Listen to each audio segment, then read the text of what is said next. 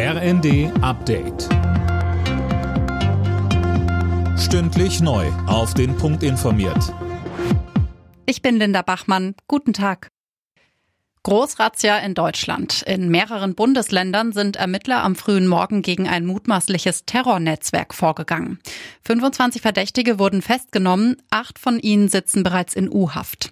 Sie sollen der Reichsbürgerszene angehören und eine eigene militärische Gruppe aufgebaut haben.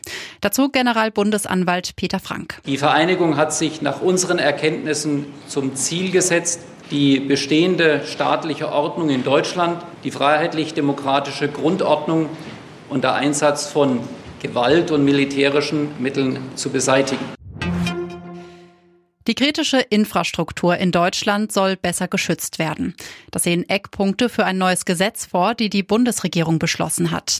Sönke Röhling, nach zahlreichen Cyberangriffen wird das Thema immer wichtiger. Es geht aber nicht nur um Behördenwebsites. Ja, und nicht nur um Cyberangriffe. Insgesamt werden elf Sektoren als kritisch eingestuft. Darunter die Energieversorgung, die Verkehrsinfrastruktur und das Bankwesen. Aber auch Trink- und Abwasser, Verwaltung oder die Produktion und der Verkauf von Lebensmitteln. Da soll es künftig verbindliche Mindeststandards zum Schutz auch vor Sabotage geben. Außerdem sollen ein Meldesystem und ein zentrales Störungsmonitoring eingerichtet werden, damit man erstmal einen Überblick bekommt, wo es überhaupt Schwachstellen gibt. Wenn das Handy morgen Alarm schlägt, nicht wundern, das ist ein Probealarm. Am bundesweiten Warntag soll getestet werden, ob das Warnsystem Cell Broadcast funktioniert.